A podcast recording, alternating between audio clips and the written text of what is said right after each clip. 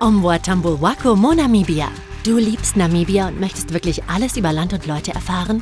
Hi, ich bin Jana, die Gründerin von Exploradio, Namibias erste preisgekrönte Audioguide-App. In kurzen Audioclips, die per GPS mit Sehenswürdigkeiten verknüpft sind, erzähle ich dir Namibias vielseitige Geschichte. Und nicht nur das. Exploradio bietet dir Infos über Tiere, Landschaft, Sprachen und Kultur sowie Sicherheitstipps und vieles mehr. Entdecke Namibia mit Exploradio. Jetzt erhältlich auf Google Play und im App Store. Namibia hören, der Hitradio Namibia Podcast.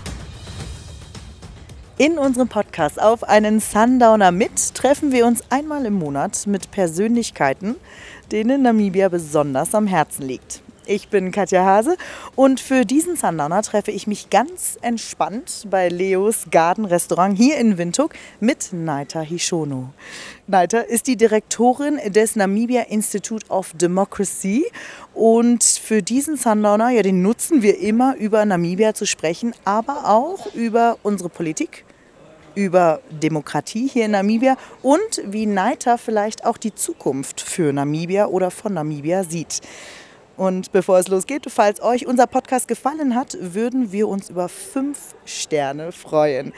Und folgt uns gerne, um keine weitere Folge zu verpassen. Und jetzt ab zum Sundowner. Es wird schon gelacht hinten im Hintergrund und hier ist ordentlich was los. Die Vögel zwitschern vor sich her und Neiter sitzt vor mir und ich freue mich riesig auf dieses Gespräch. Hallo Neiter. Hallo Katja.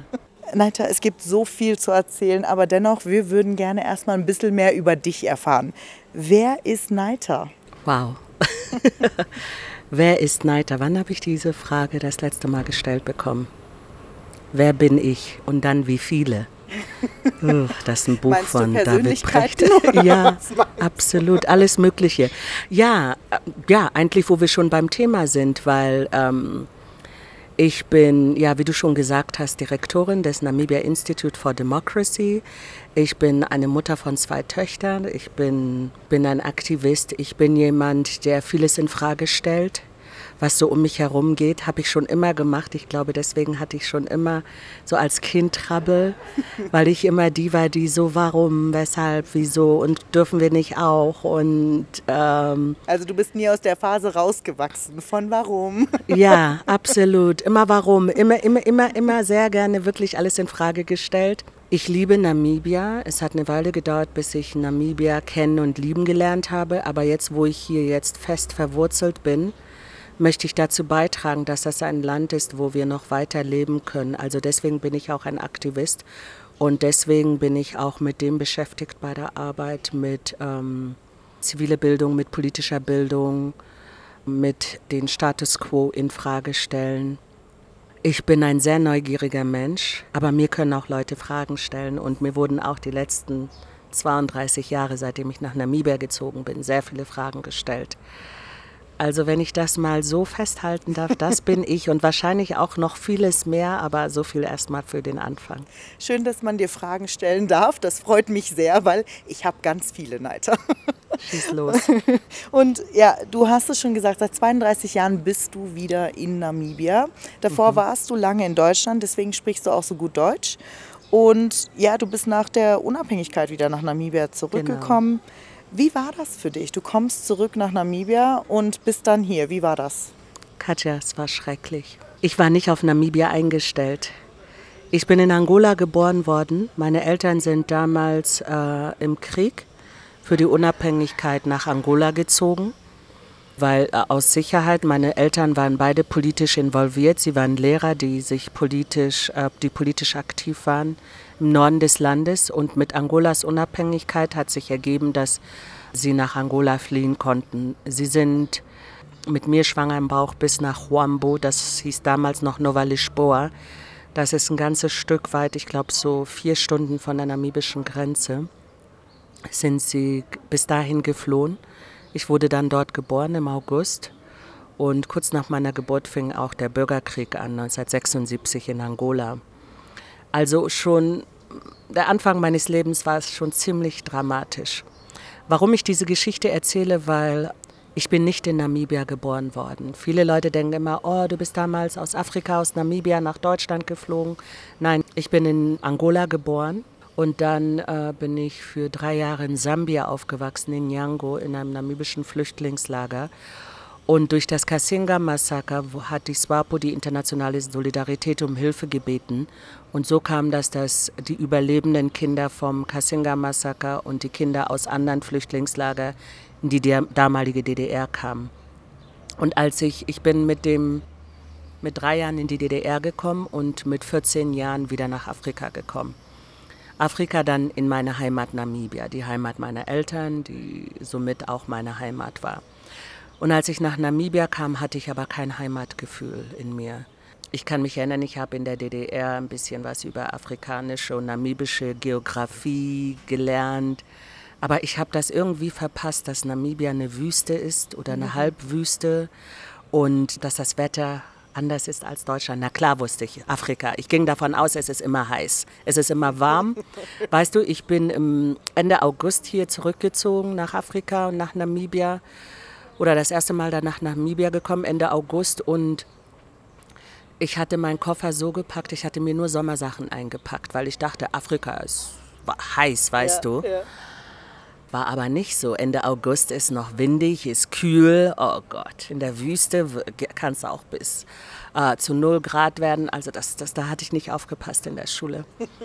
Und das war schon mal der erste Schock. Der zweite Schock war, wie staubig es ist. Was in Deutschland sehr wichtig ist, dass du jede Woche einmal Staub wischst. Ne? Die Deutschen sind ja immer, wie merkst du, dass jemand wirklich putzt, indem du mit deinem Finger über, weißt du, ein Regal wischt und so guckst, Staub. Ja, stimmt. Der ist ja permanent in Namibia. Dieser Staub und das, die, die, diese Trockenheit. Ja. Also das kam so alles auf mich zu, diese Eindrücke. Das Glanzprojekt Namibias war damals die Eröffnung von Vernhill Model. Das war die erste Mall. Wow. Äh, dort sind wir als Kinder, als Jugendliche dann hingepilgert, weil wir dachten, dort, dort kannst du abhängen, dort gibt es etwas. Aber Vernhill Mall war auch sehr klein. Mhm. Und Namibia war ein Land, weißt du, die, viele Leute sind aus dem Ausland, vor allen Dingen viele Namibier, die ins Ausland geflohen waren, so wie meine Eltern und ein Großteil der Namibier, die Teil des Unabhängigkeits waren, die kamen ja alle zurück, die wurden ja repatriiert. Triple R Committee äh, war damals sehr aktiv, die ganzen Namibier zurückzuholen, vor den Wahlen, nach den Wahlen. Und Namibia war für uns sehr neu. Ich, ich bin mein ganzes Leben lang vorher im Heim aufgewachsen mit vielen Kindern, immer in einer Gruppe mit zwölf Kindern. Und plötzlich war ich Teil einer Familie, einer kleineren Familie, die aber auch sehr groß war, weil ich ganz viele Cousins und Cousinen habe.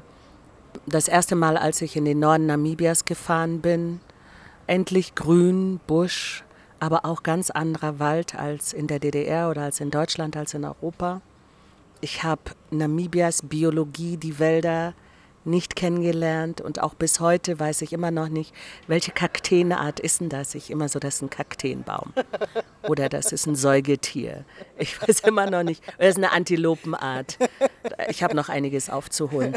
Aber meine ersten Eindrücke in Namibia waren zum Teil sehr negativ. Ich habe Namibia sehr negativ empfunden. Ich habe mich nicht wirklich willkommen geheißen gefühlt, weil meine Eltern, sie waren erst auch gerade nach Namibia gezogen, sie hatten keine Arbeit. Wir lebten bei meinem Onkel in der Stadt. Und ich hatte das Gefühl, ich bin zwar in Namibia und ich bin in Anführungszeichen zu Hause, aber ich war nicht wirklich zu Hause. Nicht von der Sprache her, nicht vom Wetter her, nicht von der Mentalität der Menschen her, nicht von dem System her. Ich, ich, ich wollte gleich wieder zurück. Aber es ist ja auch krass, weil ich meine, du bist mit drei Jahren rüber. Eigentlich, wenn man es genau nimmt, kanntest du es gar nicht hier. Du kanntest Deutschland und Deutschland war irgendwie dein Zuhause, dein Norm, ne? wie die Welt funktioniert, wie alles ist.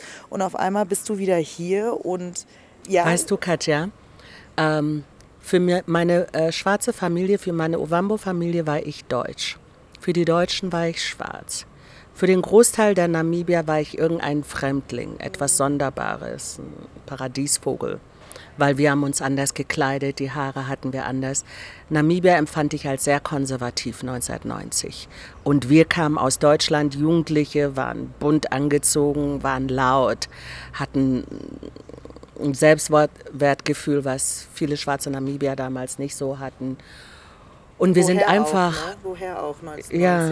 Also, Und wir sind einfach aufgefallen und wir waren, wir haben in keine Schublade gepasst. Und das haben wir auch zu spüren bekommen. Und das hat auch dazu beigetragen, dass ich mich nicht wohlgefühlt habe und dass ich mich nicht zu Hause gefühlt habe und dass ich nur wieder zurück wollte. Aber das Land, wo ich herkam, die DDR, gab es nicht mehr. Im Oktober gab es die Wiedervereinigung in Deutschland und zwei, die zwei Deutschen, also die Bundesrepublik und die DDR, die wurden dann, sie sind zusammengewachsen zu Deutschland. Und wo hätte ich auch hingehört in Deutschland? Wo hätte ich bleiben können? Ich bin im Heim aufgewachsen. Dieses Projekt, äh, der Grund, warum wir damals in der DDR waren, den gab es nicht mehr. Namibia war unabhängig. Für Deutschland war es ganz klar, die Kinder müssen wieder zurück nach Hause. Und auch für die namibische Zivilgesellschaft. Und für die Eltern war klar, die Leute haben Fragen gestellt, wo sind die Leute, die in Lubango verschwunden sind, wo sind die Leute, die im Krieg verschwunden sind. Jetzt wurden auch Fragen gestellt, wo sind die Kinder. Und das waren zwei Gründe, warum wir dann auch zurückkamen. Aber wir wurden nicht darauf vorbereitet. Nicht auf die Geografie, nicht auf das Land, nicht auf die Mentalität, nicht auf die Sprachen, auf gar nichts. Du hast auch mal gesagt, du kamst zurück aus Deutschland und du hast gedacht, Apartheid ist vorbei. Ne? Also das Absolut. war und dann kamst du hier hin und du hast gesehen, ist ja quasi schon irgendwie, aber eigentlich auch nicht. Ne? Du, ich war super naiv. Das ist so, ich vergleiche das immer jetzt mit Ost und West in Deutschland. Die Leute reden ja immer noch von Ossis und Wessis. Und hier reden wir immer noch von Schwarz und Weiß und farbig. Der Grund, warum ich ja in Deutschland war, war ja, um Namibias Unabhängigkeit äh, mit voranzutreiben. Und zu wir fördern, wurden ne? und zu fördern und wir wurden auch dahingehend erzogen, dass wir irgendwann mit der Waffe in der Hand das Land befreien, dass wir Namibia mit aufbauen, wenn die Unabhängigkeit erreicht ist.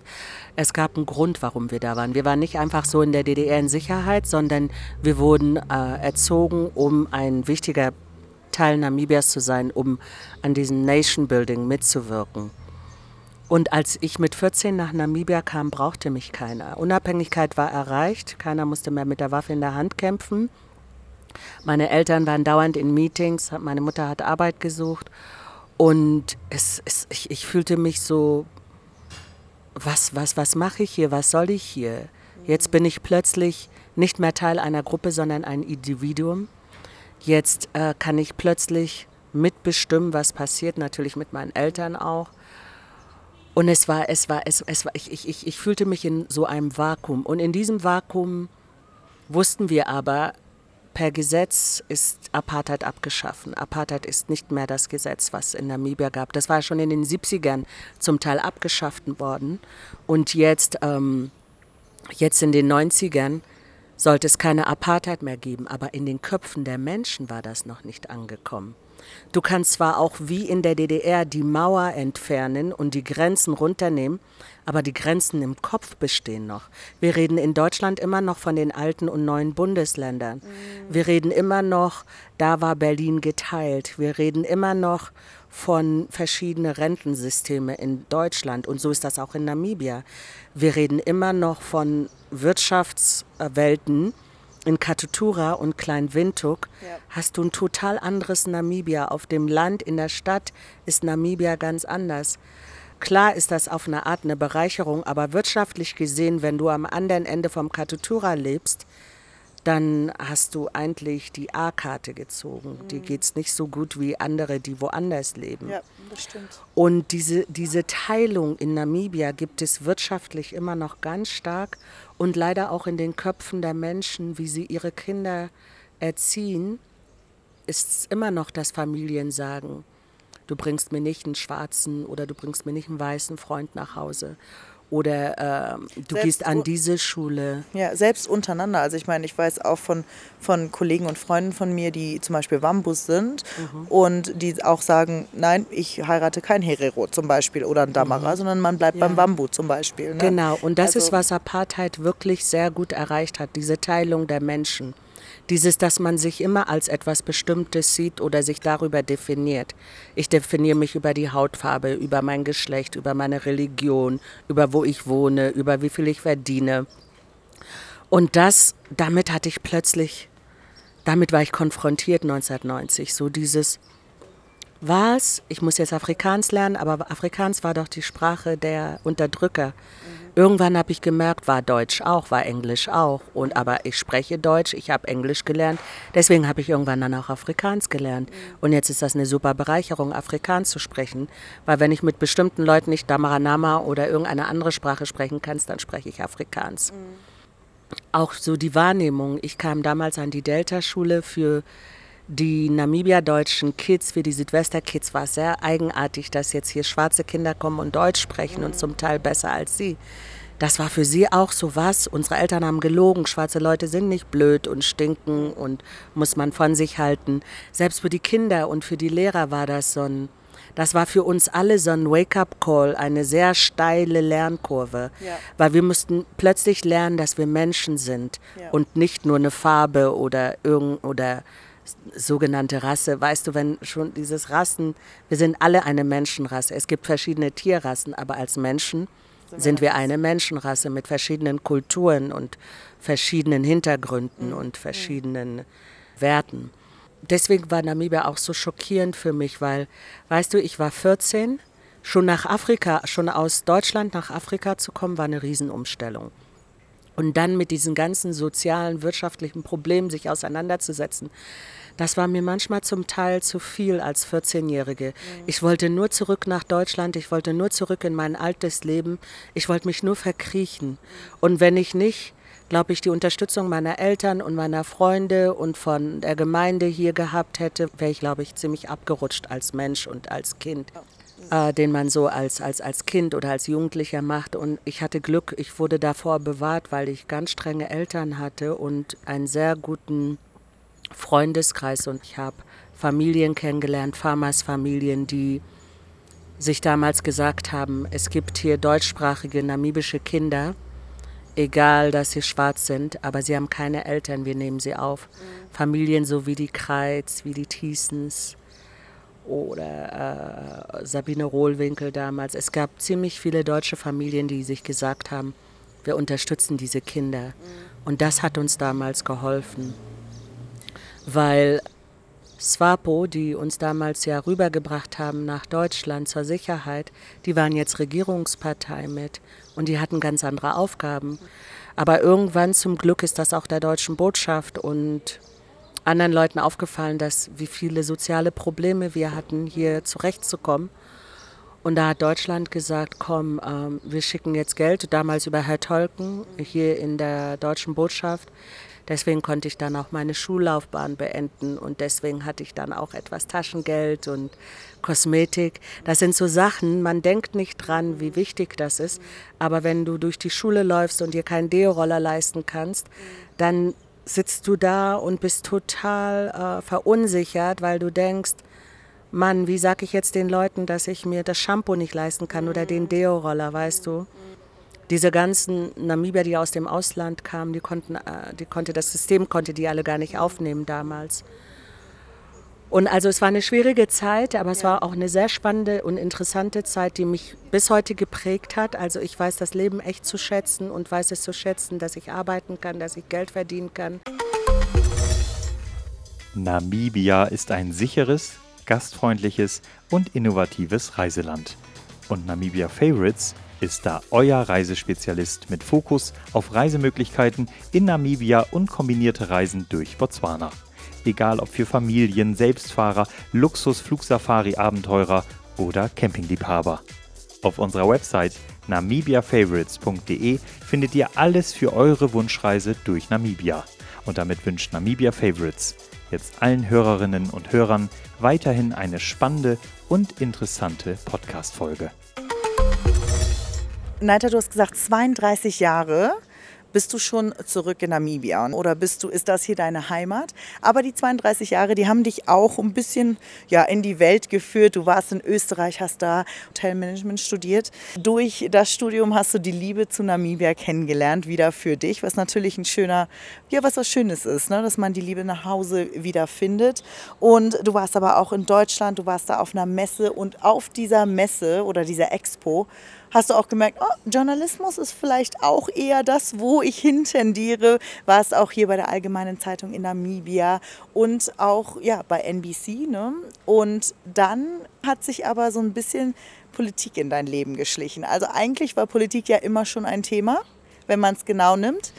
Aber ja, die Politik ist jetzt der Fokus für dich. Und wie kam es dazu, Neiter? Mhm. Es ist nicht nur die Politik, sondern die politische Bildung.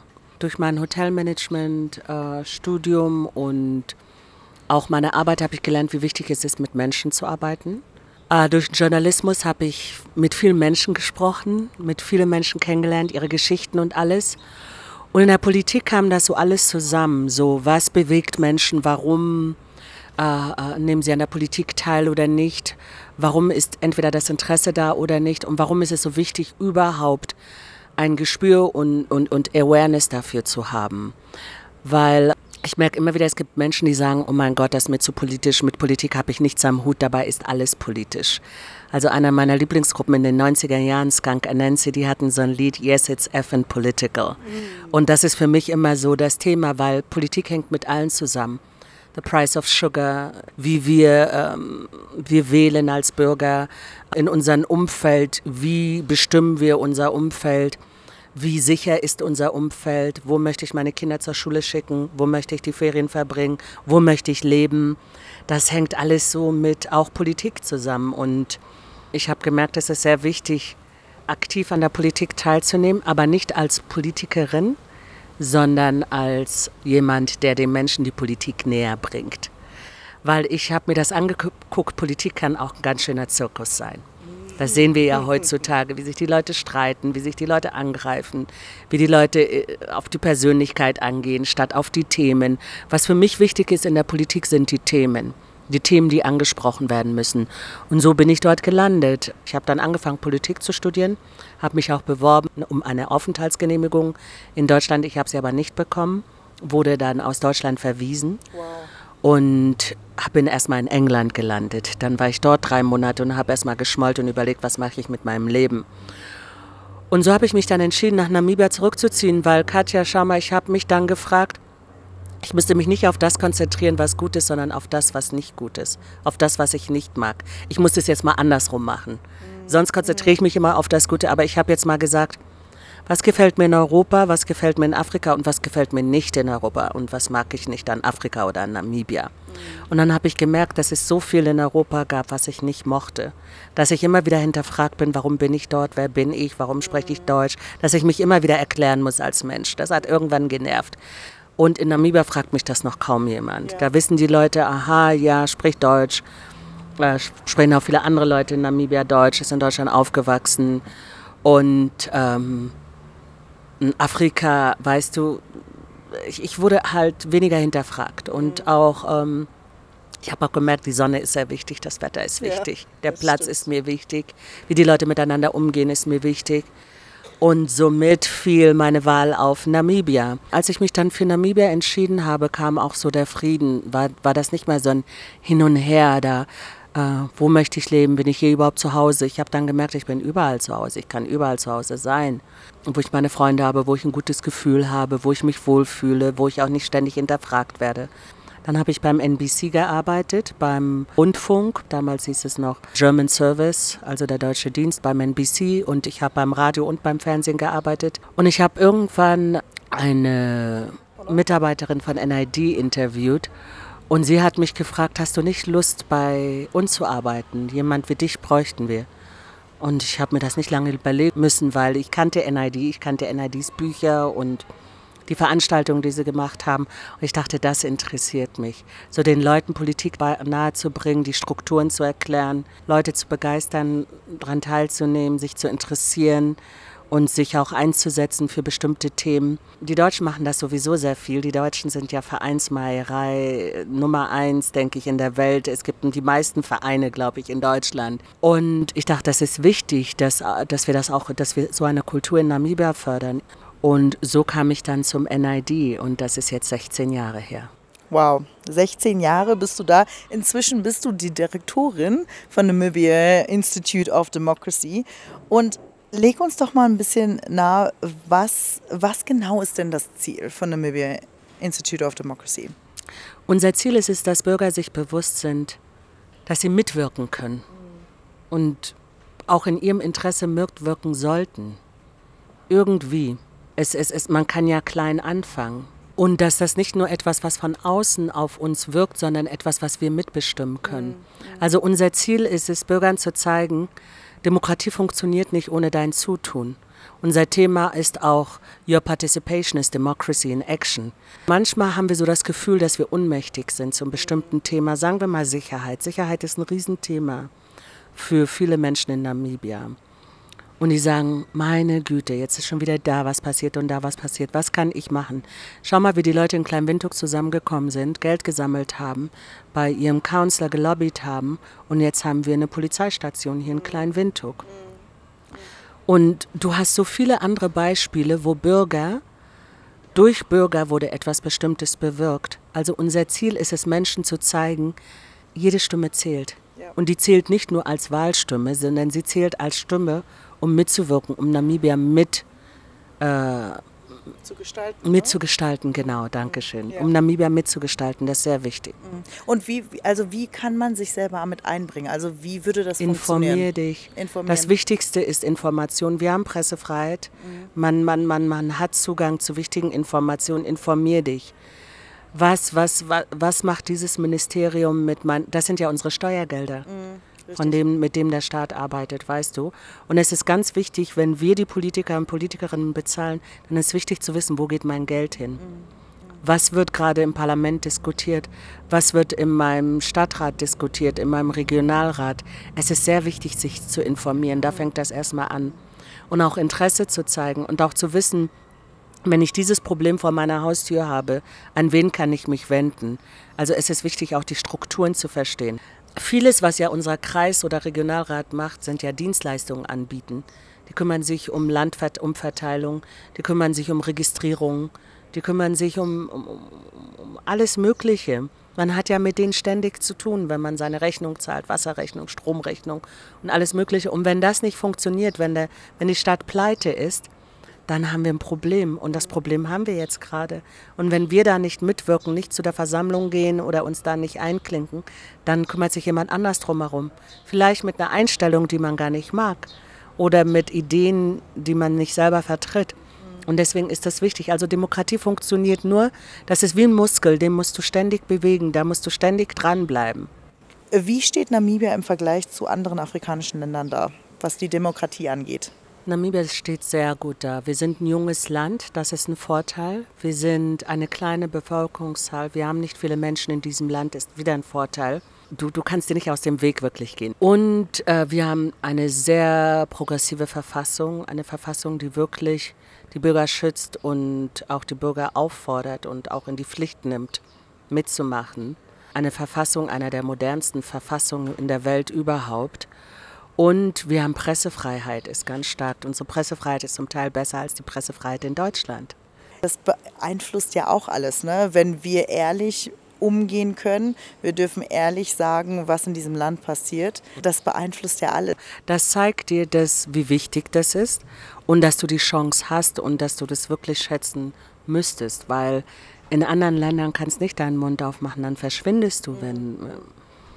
Also Namibia steht sehr gut da. Was unsere, unsere Nachteile sind, sind die wirtschaftlichen Nachteile. Wir haben eine sehr ungleiche Gesellschaft, wenn es um die Wirtschaft geht und wie wir leben. Also es, es gibt noch viel zu lernen. Neiter, eine funktionierende Demokratie ist natürlich das, was wir uns wünschen. Aber es gibt natürlich auch Nachteile in einer Demokratie, oder?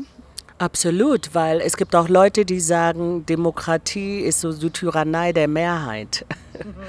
Das kannst du natürlich auch sagen, aber zeig mir mal ein System, wo es besser ist. Das sagen wir immer wieder. Es gibt Monarchien, es gibt Diktaturen, es gibt andere Systeme natürlich, Alternativen. Aber für Namibia, als wir aus der Kolonial- und Apartheidzeit kamen, haben sich damals die Bürger gedacht, was ist, wo muss es langgehen, was müssen wir machen, damit so viele Menschen, Bürger wie möglich das Land mitgestalten können. Und deswegen hatten sie sich damals für den demokratischen Weg entschieden. Also Demokratie ist die bessere Alternative. Wenn jemand eine bessere Alternative hat, dann kann man darüber reden, dann muss man das als Land diskutieren, ein Referendum einführen, sagen warum, weshalb, wieso und dann muss man darüber reden. Findest du, dass zum Beispiel Namibia im Ausland gut repräsentiert wird? Also sprich, dass wir ein freies Land sind und dass, dass hier sehr viele Sachen gut laufen? Oder ist da immer noch ein falscher Blick auf Namibia, wenn man das so sagen kann?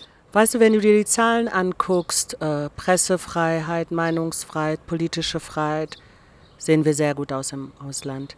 Aber wenn du dir ein, anguckst, unser Einkommen, unser, unser GDP oder äh, dann, dann, dann ist ein sehr verquertes Bild, weil die Reichtümer in Namibia, die Bodenschätze und der Tourismus und die Landwirtschaft und der Fischreichtum, wenn du das zusammenzählst und was die Top-Verdiener in Namibia verdienen äh, und das mit der Einwohnerzahl vergleichst, dann haben wir ein ziemlich hohes GDP von über 2000 US-Dollar dass wir als Upper Middle Income Country, ich weiß jetzt nicht, wie man das auf Deutsch sagt, aber dass wir so eingestuft werden, dass wir eigentlich einen starken Mittelstand haben und für unsere Verhältnisse sehr gut dastehen. Aber das ist relativ, mhm. relativ zur Einwohnerzahl. Ja, ja. Und so kannst du ein Bild von Namibia haben, wo du denkst, Mensch, den Leuten geht's doch gut und wir sitzen hier gemütlich beim Sundowner, ist doch friedlich, Vögel zwitschern, die Leute sehen glücklich aus, ist doch alles gut. Ja, in diesem Teil der Stadt. Aber wenn du ein paar Kilometer weiter nördlich fährst, hast du ein ganz anderes Verhältnis. Und das ist, warum Information so wichtig ist, warum du dir ein Bild machen müsstest, ein ganzheitliches Bild. Nicht nur ein Bild von diesem Teil der Stadt oder diesem Teil vom Land, sondern Namibia hat auch ganz andere Ecken, wo du denkst, huch, hier wird es mir aber mulmig. Ja. Und das ist was, was, was zum Teil die Touristen nicht mitbekommen. Also es ist je nachdem, was für ein Bild man sich von Namibia machen möchte, als Wirtschaftswissenschaftler, als Politikwissenschaftler. Es gibt so viele verschiedene Bilder. Namibia hat ja seit der Unabhängigkeit, haben wir immer noch die gleiche Partei. Also das heißt, BISWAPO ist immer noch unsere Ruling Party in Namibia an der Spitze. Aber nicht Und mehr mit zwei Drittel Mehrheit. Richtig, ich wollte gerade sagen, ne, die Mehrheit, das war bis jetzt immer mit so viel Mehrheit. Inzwischen ja, findet auch ein Umdenken statt in der Jugend, finde ich, aber auch in, in Namibia. Und die Partei hat nicht mehr absolute Mehrheit. Wie findest du diese Entwicklung in der Politik in Namibia? Es ist eine sehr positive Entwicklung, weil wenn eine Partei zu viel Macht hat, ist das nicht sehr gut. Du hast gesehen, was diese Macht mit der Regierungspartei gemacht hat. Die Leute hatten ein Gefühl von Entitlement dass äh, wir haben das Land befreit, jetzt ist es an uns, das Land zu managen, die Ressourcen für uns zu gebrauchen, auch die staatlichen Ressourcen für die Wahlkampagnen oder für verschiedene Kampagnen. Äh, es kam so die Einstellung, es ist unser Land, unser Staat, wir können damit machen, was wir wollen. Und das ist, was zu viel Macht macht. Es macht dich ohnmächtig. Es ist jetzt gut zu sehen, dass sich da was ändert, dass die jungen Menschen sagen, ich möchte nicht nur in, dieser, in diesem einen Narrativ festgehalten werden vom Befreiungskampf, sondern jetzt haben wir andere Probleme. Jetzt haben wir wirtschaftliche Probleme, jetzt haben wir psychologische Probleme. Jetzt brauchen wir Arbeit. Die jungen Leute möchten arbeiten, sie möchten Möglichkeiten haben, sie möchten Familien gründen, sich was aufbauen, reisen. Aber das kannst du nichts machen, wenn du nichts hast. Und da, da, da, da merken sie, sie müssen sich mehr in der Politik einbringen und auch mitwirken. Und diese Änderung jetzt in den letzten fünf Jahren ist eine sehr wichtige Änderung, weil das zeigt, du kannst etwas nicht für gegeben nehmen. Nicht, dass immer nur SWAPO gewählt wird oder dass immer nur eine Regierungspartei zwei Drittel Mehrheit hat oder dass ähm, nur eine Partei die Regierungspartei stellt, sondern es ist auch wichtig, Koalitionen einzugehen. Es ist auch wichtig, Fehler zu machen. Es ist auch wichtig zu sehen, es könnte auch anders sein du hast auch erwähnt Jugend. Ne? Die Jugend ist ja das A und O. Das ist die Weiterentwicklung vom Land. Das sind die, die das Land weitertragen müssen. Das sind die mit neuen Ideen, mit Entwicklung, mit ähm, wie soll die Zukunft aussehen für uns, für unsere, für unsere Kinder ne, irgendwann. Und wie siehst du den Einsatz von der Jugend in der Politik bei uns hier in Namibia? Schamak hat ja die Jugend, wenn du dir das Land anguckst, 2,5, 2,7, 3 Millionen Menschen. Davon sind 60 Prozent junge Menschen. Ja. im Alter zwischen 15 und 29 Jahren. Wenn wir der Jugend nichts bieten können, eine Jugend, die nichts macht, der nichts geboten wird, die keine Möglichkeiten haben, die kann auch ganz schnell in eine andere Richtung abrutschen.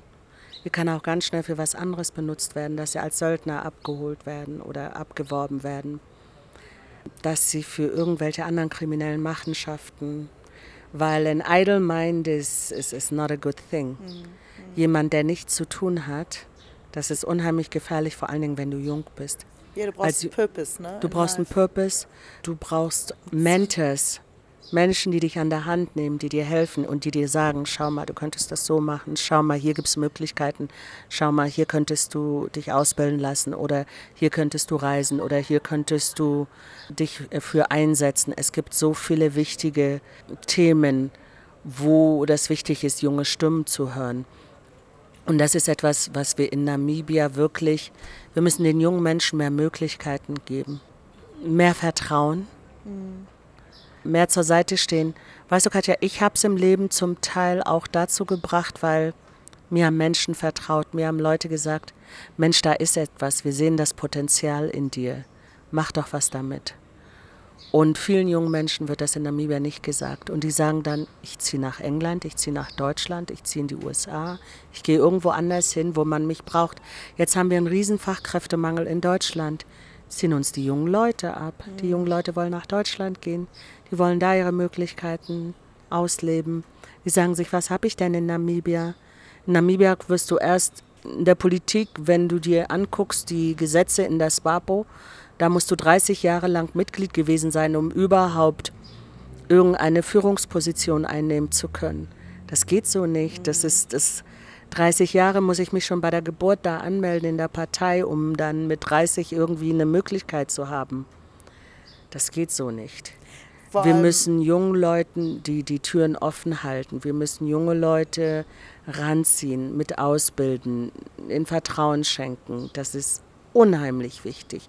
Länder, wo du siehst, wo Politik funktioniert, ist es, weil junge Leute Möglichkeiten haben. Hm. Ja, Möglichkeiten mitzugestalten, wie genau. unser Land aussehen soll. Ne? Ja, ja, und ja. was für eine Zukunft. Und ich, es ist super interessant. Ich war gerade unterwegs in Namibia und ich habe da auch mit Menschen gesprochen, die sich halt extrem für die Jugend einsetzen. Die sind unterwegs, hören sich die, die, die Probleme der Jugend an. Ne? Und das Problem ist immer wieder, wir kommen immer wieder dahin, ja, die Jugend geht in die Schule, ja, die Jugend kann sich vielleicht dann auch ausbilden. Aber dann was? Mhm. Was für Job-Opportunities, was für mhm. Arbeit gibt es für die Jugend? Ja. Was für Möglichkeiten gibt es, um irgendwie was selbst zu starten? Dafür brauchst du Kapital. Wo bekommst mhm. du das Kapital her? Das sind mhm. einfach Sachen, ähm, die, wo hier so viel Potenzial noch ist für Namibia. Ja. Und was, was siehst du, was gibst du dieser Jugend mit auf den Weg und sagst, Leute, nicht aufgeben, wir haben ein gutes Land, macht weiter. Was sagst du denen? Weißt du, was uns wichtig ist, wir möchten gerne, dass Namibia ein duales Bildungssystem einführt. Wenn du dir Länder anguckst wie Deutschland und Österreich, Dort gibt es zum Teil die Arbeitsplätze, die es gibt, weil ähm, Meister ausgebildet werden, weil du die Möglichkeit hast zu sagen, ich bin jetzt kein Theoretiker oder kein Akademiker, ich kann besser mit der Hand, mit meiner Stimme, mit meinem Körper, also als Sportler, ich habe andere Talente. Ich habe das Gefühl, wir fördern das nicht oft, nicht genug in Namibia.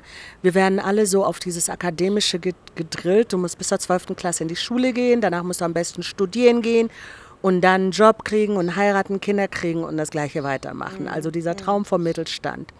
Und den gibt es eigentlich in Namibia gar nicht, weil Namibia sind zum Teil Farmer, Namibia sind, äh, sie sind in Gegenden, wo du Bodenschätze hast. Unsere Sportler, wir haben eigentlich talentierte Menschen, die sich bewegen, die Sportler sind, aber es wird, wir investieren nicht genügend in unsere Sportler, dass sie die Möglichkeit haben. Künstler, also als Künstler in Namibia musst du ganz schön hart arbeiten oder die Mühe geben, um Geld zu verdienen, um Markt aufzubauen. Und das sind so die Möglichkeiten. Wir bräuchten wirklich ein duales Bildungssystem, mhm. wo andere Talente gefördert werden als nur die akademischen Talente. Und wo wir die Leute, jungen Leute schon sehr früh mit auf den Lebensweg begleiten. Ich würde schon sagen, ab der achten Klasse schon sagen, wenn das Akademische nichts für dich ist, dann Du bist ein guter Sportler, du bist ein guter Musiker, Künstler oder Künstlerin, Sportlerin. Du hast ein Talent, mit Holz zu arbeiten, mit Stahl zu arbeiten. Es gibt so viele andere Möglichkeiten, als junger Mensch aufzuwachsen. Aber diese Möglichkeiten sind nicht zur Genüge hier in Namibia. Es ist immer dieses Akademische. Wir müssten auch wirklich unseren Schullehrplan angucken und sagen, warum lernen wir eigentlich noch das, was wir lernen? Warum machen wir nicht den Fokus auf Finanzen, auf Konfliktmanagement, auf wie wir als Gemeinschaft zusammenleben? Unser Lehrplan sieht aus wie vor 20, 50 Jahren. Du lernst immer noch Bio, Mathe, Physik, Chemie, Geschichte. Die Welt hat sich geändert. Vieles ist digital jetzt. Es sind mittlerweile so viele neue Jobs entstanden. So viele Jobs jetzt auch darum, wie es dem Menschen eigentlich geht, auch mental. So viele Jobs im Umweltbereich. Jetzt mit dem grünen Wasserstoff ergeben sich wieder andere Möglichkeiten. Das Potenzial ist da, aber wir schöpfen es nicht wirklich aus als mhm. Land. Lernen wir irgendwie mit Geld umzugehen? Und dann wundern wir uns, dass wir in dieser prekären Situation sind. We are not really moving with time. Also wir müssen wirklich mehr uns anpassen, wie, wie die Welt jetzt eigentlich funktioniert. Und ist das das, was du dir auch wünschst für unsere Leute hier in Namibia? Absolut. Ich, ich wünsche mir eine alternative Schule, wo man sagen kann, wie in, in, in Skandinavien, die Kinder können mitbestimmen, was sie lernen möchten und, und, und, und die Gemeinschaft. Äh, was ist jetzt eigentlich wichtig? Was ja zum Beispiel sehr wichtig ist im Umweltbereich. Wir müssten viel mehr über unsere Umwelt lernen. Und das lernst du nicht nur in Bio, du müsstest rausgehen in die Natur. Was passiert hier? Unser Holz wird abgeholzt. Unsere Bodenschätze werden hier zum Teil rausgenommen.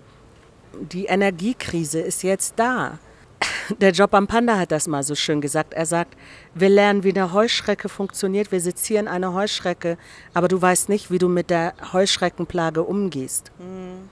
Also digitale Welt, wir sind jetzt viel mehr vernetzter. Bewegung, mentale Gesundheit ist sehr wichtig. Ich wünschte mir eine Schule, wo man morgens hinkommt und erstmal Sport treibt oder die, eine Schule, die später anfängt.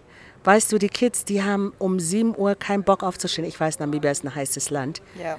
Äh, es, auch wegen der Hitze, aber auch in Deutschland. Deutschland ist nicht heiß und man muss immer noch um 7 oder um 8 ja. in die Schule gehen. Aber wir müssten uns mehr anpassen zu dem, wie der Mensch und die Familie und die Gemeinschaft heutzutage sind. Und ich habe das Gefühl, wir halten sehr an, an, an vieles von dem Alten fest. Mhm. An vieles von, von oben herab wird bestimmt, wie der Lehrplan funktioniert. Von oben herab sagen dir deine Eltern, deine Lehrer, deine Lehrerinnen, äh, dir wird gesagt, wie das funktioniert. Dir wird nicht viel als Kind zugetraut, mitzubestimmen. Dabei sind, merken Kinder ganz schnell, was fair, was unfair ist, was funktioniert, was nicht funktioniert. Aber wir sind noch sehr konservativ, denke ich, da in dem Sinne. Wir, wir müssten wirklich, das fängt schon mal bei der Bildung an, dass wir Kindern viel mehr Möglichkeiten geben müssten, dass wir fragen, was machst du eigentlich gerne? Ja, und das, das stimmt. Also ich weiß, wo ich in der Schule war, ich musste Bio nehmen, ich musste Physik nehmen, ich musste Mathe nehmen und ich musste Englisch nehmen. Aber das, was für kreative Menschen eine Option ist, das gab es nicht. Ne? Creative Writing oder wie auch immer. Du hättest das auch zu einer Berufsschule gehen richtig, können, wie in Deutschland, ja, und deinen Meister machen können irgendwann und mhm. alternativen Berufsweg einschlagen können. Ja. Neiter, deine 14-jährige Neita, die zurückgekommen ist nach Namibia, ne? Und wenn die jetzt hier sitzen würde, wäre sie glücklich mit dem, wie, wie alles sich entwickelt hat für dich und fürs Land? Absolut, absolut. Weil Namibia hat sich entwickelt. Äh, es, es gibt nicht nur Vernhill Model. ich bin kein Mallmensch. Aber ähm, du brauchst mehr, um glücklich zu sein. Also im Großen und Ganzen ist, hat sich Namibia einen Riesenschritt nach vorne bewegt. Das ist sehr angenehm. Aber ich denke, wir müssen jetzt mehr auf den Menschen wieder zurückgehen, nicht nur auf die Autos und auf die Gebäude und auf, was wir so Entwicklung nennen, sondern auf die menschliche Entwicklung mehr jetzt wieder Bezug nehmen. Das war auf einen Sundowner mit Naita Hishono beim Leos Garden Restaurant hier in Windhoek. Wir gönnen uns jetzt noch was Feines zum Feierabend und Ja, ganz bestimmt zaubert Leo uns auch noch was Leckeres zu essen. Schaut mal bei Namibia Hören vorbei, da gibt es noch ganz viele spannende Gespräche rund um unser Lieblingsthema Namibia. Mein Name ist Katja Hase und ich freue mich auf das nächste Gespräch. Namibia hören, der Hitradio Namibia Podcast. Mm. So hört sich die kulinarische Sprache von Leos Garden Restaurant an. Eine kleine Oase in der Mitte von Windhoek. Local ist lecker. Leckeres Essen aus lokalen Zutaten, Bier vom Fass, guter Wein und ein tolles Ambiente. Ob drinnen oder draußen. Lass dich in Leos Garden Restaurant von Leo und seinem Team verwöhnen.